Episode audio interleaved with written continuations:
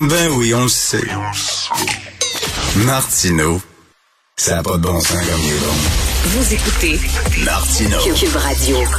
Alors, vous savez, j'ai été pendant de nombreuses années rédacteur en chef du journal Voir, l'hebdomadaire Voir, et euh, on faisait souvent euh, des reportages sur des sujets inusités, euh, des phénomènes sociaux un peu underground que les autres médias plus traditionnels ne traitaient pas. Voir est disparu. Aujourd'hui, ceux qui font cette job-là, c'est Urbania depuis plusieurs années, qui font ça très bien. Et dans le dernier numéro d'Urbania, il y a un texte très, très bon texte sur les championnats de bras de fer, euh, de bras de fer qui s'est déroulé euh, samedi euh, que, euh, pour le championnat provincial de l'histoire du Québec, pardon, à Saint-Jean-sur-le-Richelieu. Alors, un excellent reportage dans Urbania. Allez lire ça. Et nous allons en parler justement de ce fameux championnat provincial de bras de fer avec Marc-André Campeau, président de l'association Les Bras de fer du Québec. Bonjour, Monsieur Campeau. Bonjour, M. Martineau, vous allez bien? Ben oui, ben là, moi, on en apprend tous les jours. Alors, il y a une association de bras de fer du Québec, j'avais aucune idée. Et là, il y a des clubs de bras de fer, je savais pas quoi. Vous êtes un membre fondateur de DAWT, D-A-W-T. C'est un club de bras de fer de Saint-Jean-sur-Richelieu. C'est quoi, c'est un club de bras de fer? M. Campo? Ben, dans le fond, euh, dans le fond, euh, les clubs, euh, plus des équipes de pratique où ce qu'on va enligner les gens qui désirent pratiquer cette discipline. on va les envoyer un petit peu partout à travers le Québec là, avec des gens qui sont passionnés par cette discipline-là pour justement les entraîner techniquement, puis éventuellement faire des compétitions. OK, quand on va quand on va dans l'équivalent de la Ronde ou euh, le parc Belmont ou des, parcs d'attractions, il y a toujours une machine là. On met on met un dollar, puis on peut se prendre au bras de fer contre une machine. Euh, avez-vous des machines comme ça pour euh, que les gens puissent s'exercer? Non, non, nous, c'est plus des tables d'entraînement. On a des tables de poignet qui sont réglementées. Puis, euh, on a aussi des, des principes d'entraînement, autant dans les gyms euh, traditionnels que les gyms maison. C'est assez populaire aussi parce que c'est beaucoup les mouvements au niveau de l'avant-bras et puis le bras en général.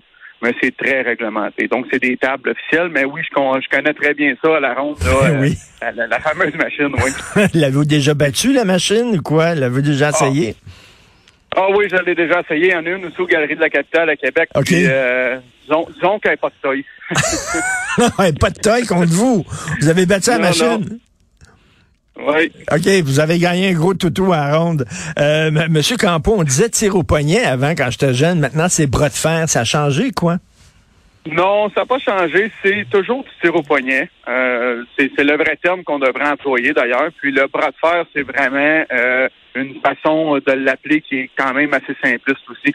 Donc, euh, nous, on a décidé de poursuivre dans la voie de l'Association Bras de Fer Québec, là, qui, est, en vigueur depuis très longtemps. OK, parce Donc, que on a décidé de garder le nom. Je pensais qu'on avait enlevé le mot poignet parce qu'il y avait une connotation peut-être une autre connotation de sport, le poignet, là, non? Le bras de fer. Euh, Donc, c'était samedi le championnat provincial de l'histoire du Québec, le plus gros championnat provincial de l'histoire du Québec à Saint-Jean-sur-Richelieu. Il y a eu quoi? 327 candidats? On a eu 327 inscriptions. Il faut savoir qu'un compétiteur peut tirer dans plusieurs euh, dans plusieurs catégories ou âges. Donc, une personne peut s'inscrire du bras droit, du bras gauche ou seulement un des deux à son choix. Si la personne a en haut de 40 ans, va faire les maîtres, et etc. Donc, euh, euh, ça commence vraiment à tous les âges. On a même des enfants aussi qui compétitionnent. Des enfants. Il y a des femmes aussi, j'imagine? Oui, oui, oui, des femmes. Est-ce qu'il y en a de plus en plus euh, des femmes qui font du tir au poignet? Il y en a, il y en a plusieurs, mais c'est sûr que c'est pas constant. Donc oui, puis on essaie souvent de recruter les femmes. Sont, ils ont leur place dans ce milieu-là, autant que n'importe qui. Il faut savoir qu'au Québec, on a, la, on a eu la plus grande championne du monde de tir au poignet qui s'appelle Liane Dufresne. Ah oui, OK. si on vous souvient, en 1900, dans les années 1985, on a eu le film euh, Over the Top avec Sylvester Stallone, qui était une vraie compétition à Las Vegas. Puis, c'est Liane Dufresne qui avait remporté ce tournoi-là. Dans la section féminine. Il y a eu un film de Stallone sur le tir au poignet. Je ne l'avais pas vu, celle-là. Est-ce que c'était réaliste ou quoi? C'était bon? Ben, c'est basé sur une vraie compétition. C'est vraiment une vraie compétition. Ça aboutit. C'est sûr que c'est un film, un très bon film pour la communauté du poignet, puis quand même assez, assez bien connu. Mais donc, c'est c'est basé sur une vraie compétition. Vous savez qu'aux Jeux olympiques, il y a toujours des sports de démonstration euh, chaque année. À un moment donné, c'est la danse sociale. Ils ont pris la danse sociale en disant que c'était du sport, la danse sociale. S'ils prennent la danse sociale, ils devraient prendre le tir au poignet. Est-ce qu'il y, a, est-ce qu'il y a une pression pour que le tir au poignet soit accepté comme un sport olympique? Mais ça fait longtemps qu'au niveau de la Fédération mondiale, euh, travaille pour euh, devenir un sport. Il faut savoir aussi qu'en Europe, c'est très, très populaire, même plus populaire qu'ici. En fond, des sports d'école, des sports nationaux. Puis euh, là-bas, c'est considéré comme un sport. Nous, ici, en Amérique, c'est plus considéré comme un loisir. Donc, pour devenir un sport, c'est beaucoup de processus, puis de procédures et beaucoup de membres. Puis euh, moi, depuis dix ans que je suis président de l'association, j'essaie de faire augmenter ce nombre de personnes-là, de compétiteurs. Puis jusqu'à maintenant, ça va de mieux en mieux. Moi, mais dans, dans, mon imaginaire, il y a quelque chose de folklorique dans le tir au poignet. Puis pour moi, c'est qu'il y, avait tout le temps un bar en région, dans un petit village quelque part, où tu as l'homme fort qui était là, puis les gens rentraient dans le bar, puis ils s'asseyaient. Ah, il vient t'asseyer. C'était ça, il prenait une petite bière, puis ouais, va, va t'asseyer. Là, on est bon dans les hommes forts au Québec. Là, hein. Il y avait euh, euh, Joe Montferrand, puis Louis Cyr, puis bon, il y, en a plein dans notre histoire d'hommes forts. Là. Euh, est-ce que ça a commencé là, ben, le tir au poignet? Ouais, le Québec, c'est le berceau des hommes forts du, ben monde. Hein. Je, l'ai tout le temps dit. Puis c'est encore de rigueur. Hein. T'en rentres dans un bar, puis je pense que le combat le plus facile dans un bar, c'est le tir au poignet entre deux individus, puis euh, c'est qui va sortir de là le plus fort. Mon papa, c'est le plus fort, c'est toujours ça qu'on a en tête. Le plus long, puis tu sais, des, fois, des fois, ça, ça, ça, prend une seconde, paf, le, tu mets, tu mets le poignet du gars, mais le, le, plus long match de tir au poignet que vous avez vu, vous, personnellement, ça peut durer combien de temps? Quand même pas une demi-heure, mais ça dure... Ah non, non, ben habituellement, là, au bout de 6-7 minutes, que j'ai déjà vu des matchs de 6-7 minutes, même plus, là, euh, disons que les deux ferristes sont quand même euh, assez épuisés là, au niveau de l'endurance parce que c'est très physique comme, euh, comme sport. le ferriste, on appelle ça comme ça, hein, des gens qui font du, tir au poignet, pas des poignettistes, mais des ferristes parce que c'est le bras de fer. Et on s'entraîne, on s'entraîne comment? On s'entraîne, premièrement, c'est une partie de motivation personnelle. Deuxièmement, souvent, on va avoir accès à des gyms maison que parce que c'est non conventionnel comme entraînement.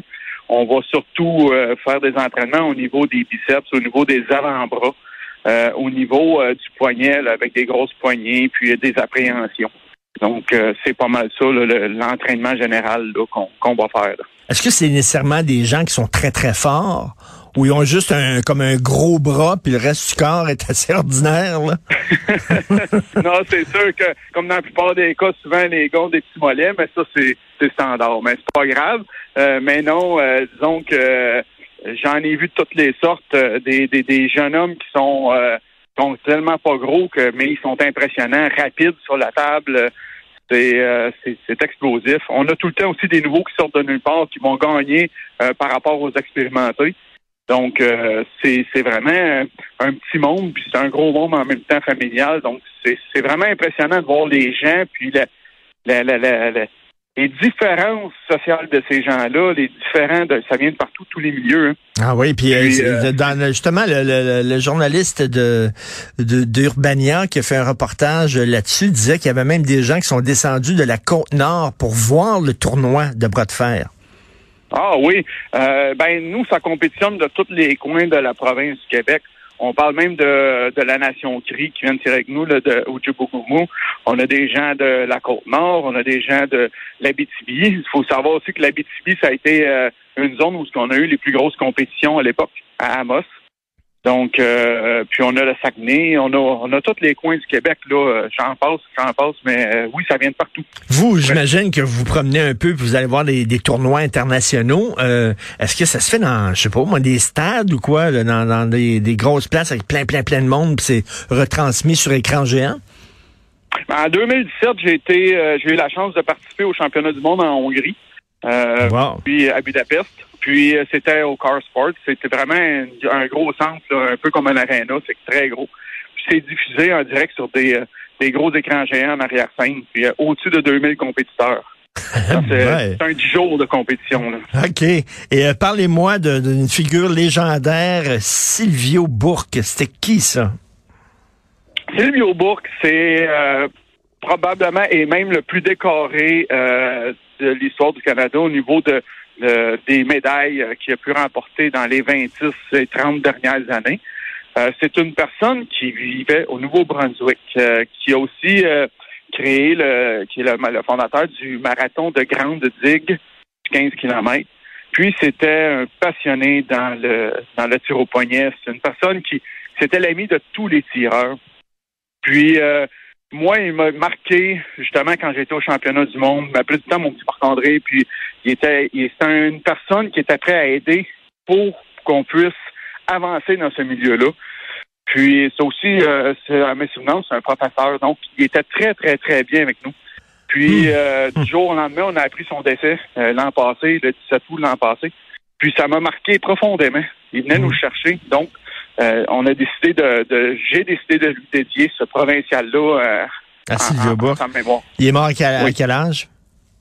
63 ans. OK. Est-ce que vous avez, je disais, des personnes âgées qui font ça? on a des personnes ben, dans le fond, euh, j'ai déjà vu euh, des gens, là, quand même, euh, dans les 70, tirer au poignet. Puis, sont toujours aussi forts aujourd'hui. c'est vraiment technique. Vous savez, la boxe a changé. Au début, la boxe, c'était des bombes. C'était des gars qui sortaient de prison, qui faisaient beaucoup. On pense au Wilton, puis tout ça. C'était des bombes. Aujourd'hui, c'est c'est des athlètes. C'est des gens là, qui qui ont jamais vu l'intérieur d'une prison. Tout ça, ça a changé. C'est devenu plus sophistiqué la boxe. J'imagine que c'est la même affaire pour les bras de fer. Au début, ceux qui tiraient au poignet, c'est les gars qui se battaient dans un bar. Oui. Ben, il faut savoir que le tir au poignet, c'est une histoire familiale d'abord. Je pense que dans toutes les familles, tous les foyers, là je crois qu'au Québec, on a une histoire de, de, bras de fer à quelque part. Puis euh, ça a beaucoup évolué. C'est sûr que oui, euh, nous, on essaie d'éloigner ça des bars le plus possible parce que c'est pas vraiment l'environnement. On veut amener un environnement vraiment professionnel. C'est ce qu'on tente de rechercher. Plus qu'on va amener ça au niveau professionnel, puis euh, détaillé, plus qu'on va être reconnu au niveau euh, des, fédérations internationales. Est-ce que vous avez déjà été euh, désagréablement surpris, c'est-à-dire que vous participez, mettons, à un tournoi de, tir au poignet, puis là, euh, t'es contre un gars, là, puis tu dis, ah, ça, moi, le clencher, regarde, moi, le clencher, puis finalement, c'est le gars, là, en deux secondes, paf, qui vous met le, poignet en terre. C'est déjà, c'est déjà arrivé, ça? Habituellement, c'est rare parce qu'on va s'en attendre assez vite. on, on, connaît pas mal nos adversaires en face de nous, puis euh, disons que notre rôle là-dedans aussi, notre but, c'est de travailler fort pour euh, toujours être au top de notre art. Puis euh, c'est pas toujours facile, mais oui, ça peut arriver que bang, tout d'un coup, on ne connaît pas, il est sorti de nulle part, puis oui, on se fait battre, ça arrive. Mais mais il y a, pas grande stratégie à avoir. Là. Tu pognes le poignet du gars, puis tu, tu joues avec, ou il y, a, des stratégies, il y a des trucs et tout ça, casser le poignet dès le début, euh, y prendre la main de façon différente, je sais pas. Oui, ben c'est c'est un c'est une discipline qui est très très technique.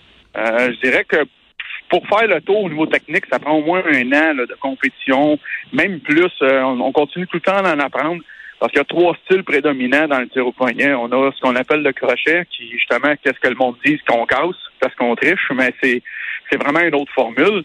Puis on a aussi ce qu'on appelle le, le top roll, qui va aller chercher la main dans les airs. Puis on a aussi ce qu'on appelle la poussée qui est le presse on va aller chercher dans une autre technique.